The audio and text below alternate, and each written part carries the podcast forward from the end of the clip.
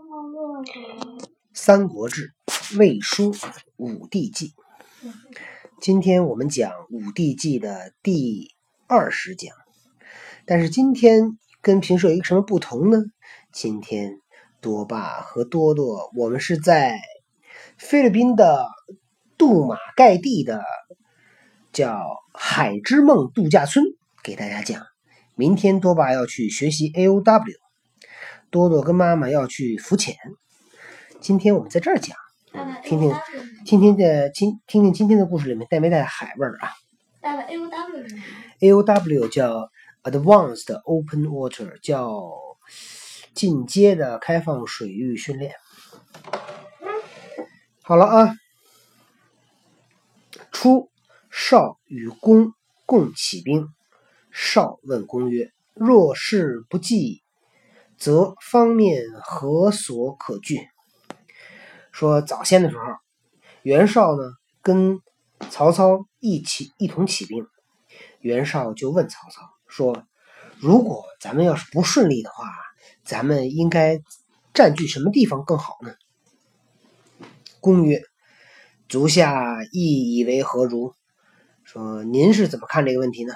绍曰：“五拒五难聚合。”北阻燕代，兼戎狄之众，南向以争天下，庶可以济乎？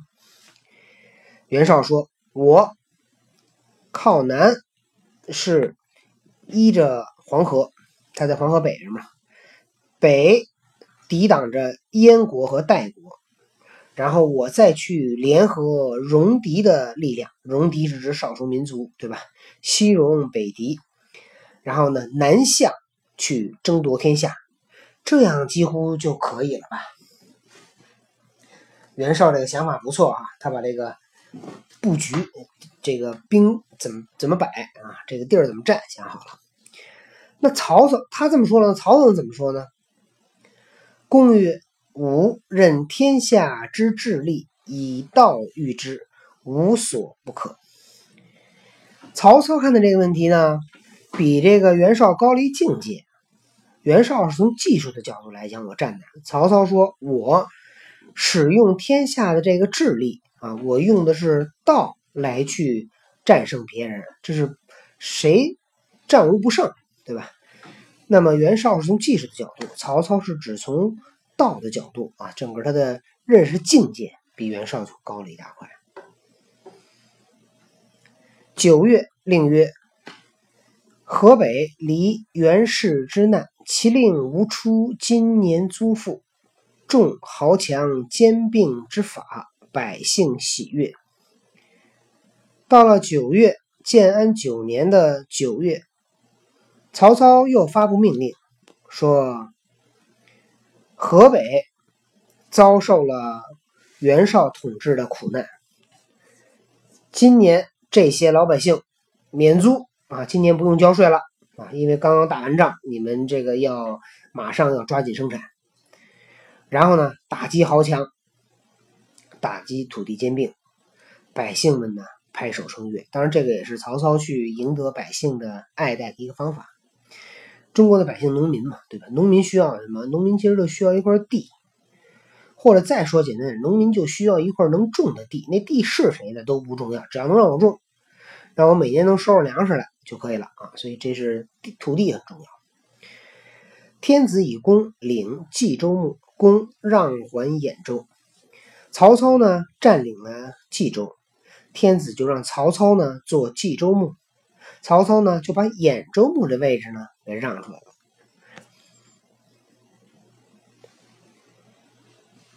魏书载公令曰：“有国有家者，不患寡而患不均。”不患贫而患不安，这是裴松之的注啊。说有国有家，不担心穷，担心的是分配不均啊。不患寡，不担心少啊，担心分配不均，不担心贫困，担心社会不安定。公之为业也。谭略取甘陵、安平、渤海、河间，上败还中山。曹操围剿这个围攻邺城的时候呢，袁谭也向冀州发起了进攻。袁谭呢就去攻取了甘陵、安平、渤海和河间。这四个地儿在哪儿呢？这四个地儿啊，大部分在冀州的东北。冀州是在河北的中南部，在冀州的东北。那冀州当时是谁在占领呢？袁绍死了以后，冀州分给谁了呢？冀州分给了他小儿子，叫袁尚。袁谭是大儿子，袁谭去了青州。那个二儿子叫袁熙，袁熙呢去了去了那个叫幽州，对吧？袁绍呢还有一个外甥叫高干。高干呢占了并州，并州呢基本上就是在山西这块儿。那么袁尚占领的是河北，袁谭占领的是山东的北部，袁熙占领的是河北的北部和京津地区，高干占领的是山西。然后高干占领山西了。对。兵马俑那地陕西是兵马俑，山西。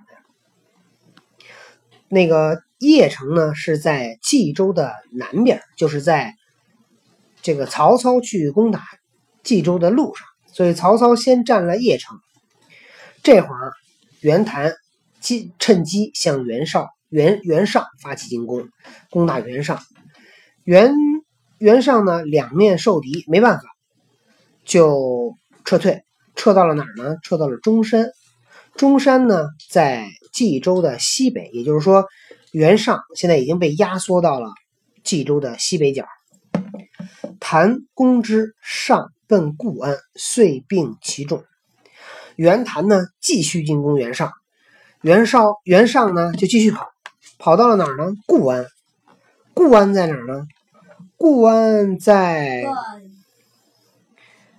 固安呢是在幽州，就是北京跟现在北京跟河北那交界那点儿，跑那儿去了。幽州是谁的地儿啊？幽州是袁熙的地儿，就是袁尚被袁谭给追的乱跑，就要跑投奔了袁熙。公疑谭书，则以赴约，与之绝婚，女还，然后进军。当初呢，袁谭投降曹操。要求曹操协助他打袁尚，曹操当时不同意了吗？曹操其实当时同意也是假同意，还跟那个袁谭呢结那个结了个儿女亲家。那你想，曹操怎么能把曹操怎么能娶那个袁谭的女儿呢？对不对？第一辈分不对，那你袁曹操要跟袁谭是儿女亲家的话，曹操降了一辈儿，第一这是不行的，对吧？第二。曹操攻打袁绍，他把袁绍呢说成是个窃国大盗，他怎么能跟窃国大盗的他的儿子怎么能跟窃国大盗的儿子结婚？怎么能跟他们是一家呢？对吧？啊，同性恋。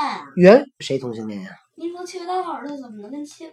您说曹操的儿子怎么能跟窃国大盗的儿子？窃国大盗的孙女，对吧？是袁谭的闺女。而且你想，袁家袁绍跟曹操打，对吧？袁术在那个南方寿春称了帝。所以袁家已经被曹操形容成一大坏蛋，所以曹操就给袁谭写了一封信，说说袁谭背信弃义，把把婚约取消，说你把女儿接走，然后开始进军攻打袁谭。谭据拔平原，走保南皮，然后曹操。开始进攻袁谭，袁谭呢害怕，把军队从平原撤出来，向冀州方向撤退。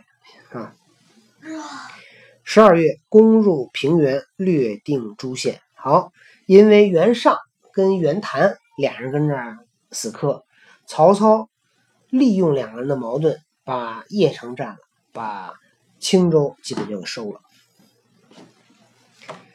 十年春正月，公谭破之，斩谭，诛其妻子，冀州平。到了建安十年，公元二零五年，曹操进攻袁谭，击败袁谭，杀死袁谭，杀死了他的妻子儿女，冀州平定了。下令曰：“其与袁氏同恶者，与之更始。曹操占领了冀州，下了一道命令，说：凡是跟袁氏一同做过坏事的人，允许他们改过自新。曹操拿下了冀州，并没有借机把那些跟他作对的人全部杀掉，反而是一纸命令，全赦免了，对吧？你们原来跟袁绍干过坏事啊，有机会改过自新，重新来过，对吧？这就叫相逢一笑泯恩仇。令民不得复私仇，尽厚葬皆依之于法。命令冀州的百姓不可以私下里边去报仇，不可以厚葬啊！曹操一直是对厚葬这件事呢很反感啊。然后呢，不会厚葬谁？就厚葬，就是在过去。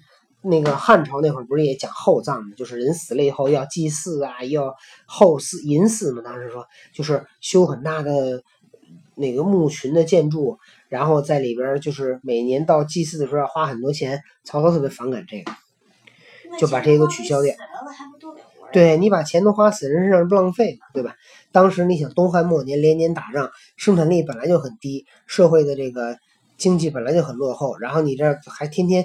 没没多少钱，都买了粮食食食物，都供给死人吃，你说他能吃吗？是月，袁熙大将焦触、张南等叛攻西上，西上奔三郡乌丸。那么这个月也是在十年春正月，袁熙手下的大将呢，焦触和张南反叛，攻打袁熙、袁尚。原西原上向北逃跑，逃到了一个地儿呢，叫乌丸。乌丸呢是一个少数民族的名字。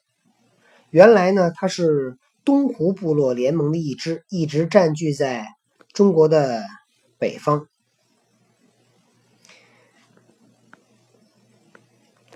处等举其县降，封为列侯。交处张南。带着全县投降，被封为列侯。基本上，过去打仗都是这样，对吧？你只要是带着军队、带着老百姓投降，然后你没有办过什么大的那个坏事儿，大大多数还会给你保留官职，或者给你升官。哎，或者没准还升官。对，这算保留还是算升了？他这个应该算升了，都给他封了侯爵了。出讨谭时，民王追兵，令不得降。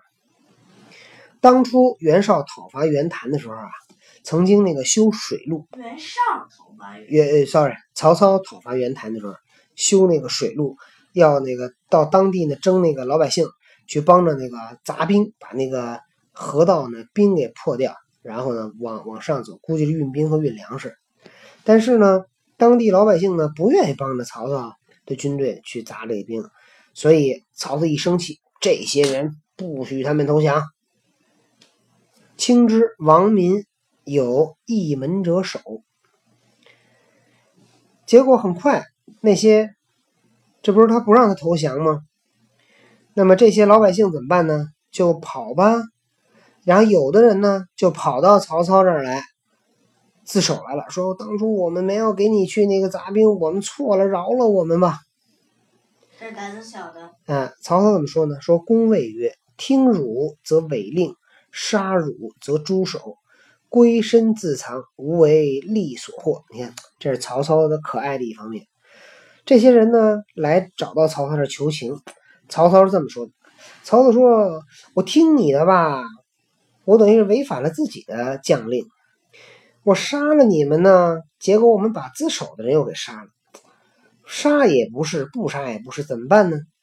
说你们啊，偷偷跑了，对吧？跑越远越好，藏起来。”别被当官的抓着，抓着就得杀头，对吧？因为曹操说了，民令不得降，这些人不接受投降，抓着就是死。民垂泣而去，老百姓一听，哎呦，想想投降都不让，完了一边哭一边跑，后竟不得，得跑还没跑了，还是被抓着了。怎么处理没说，你估计怎么处理了？杀了。嗯，我估计也杀了。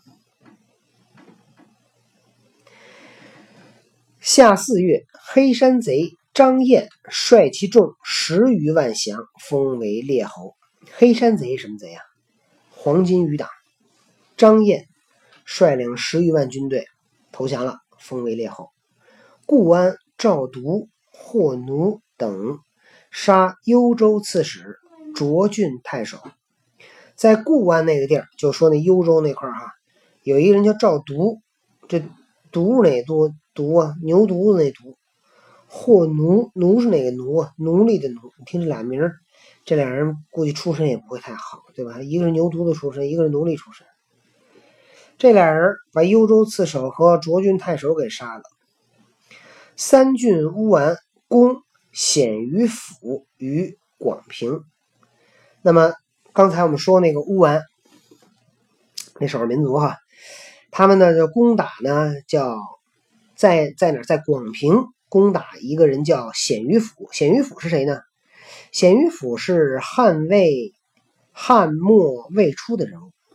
原来呢，给刘虞做事。刘虞呢，被公孙瓒杀。公孙瓒呢，被袁绍打跑了。袁绍呢，被曹操打跑了，对吧？所以这个鲜于府，后来最后做了曹操这边的将军，被封为亭侯。然后呢，这三郡吴丸呢，在广平打这鲜于府。广平在哪儿呢？广平就是在现在北京密云县。密云水库那边，密云水库在哪儿？就咱们滑雪南山滑雪那地儿，就他们在南山那雪场那儿，把那个鲜于府给给揍了。秋八月，攻征之、斩毒等，即渡潞河救广平。乌丸奔走出塞。到了秋天八月，曹操呢攻打这个赵独和霍奴。渡潞河，潞河是哪儿啊？潞河应该就是那个通县那个潞河。攻渡过潞河去救那个广平之险，乌丸奔走出塞，把乌丸一下给打出国境去了，乌丸就跑了。今天讲的这个故事里边哈，这个知识点还挺多。一个呢，讲了曹操和袁绍。刚开始俩人怎么看争天下？然后呢，曹操呢又讲了一段呢，曹操最后是怎么统一的河北？又是因为袁尚和袁谭这个相互残杀，对吧？煮豆燃豆萁，豆在釜中泣。什么意思？就他俩自相残杀，兄弟相残啊，对吧？那么煮豆燃豆萁，豆在釜中泣什么意思？嗯，待会儿给你讲那个。然后最后呢，还讲了一个在收冀州的时候呢，有一个老百姓想跑，想那个自自首还不行，还讲了这么一段小故事。好了，今天的故事呢就讲这么多。刚才多多姐姐问了一个问题，叫“煮豆燃旗这个是什么意思呢？咱们明天再讲。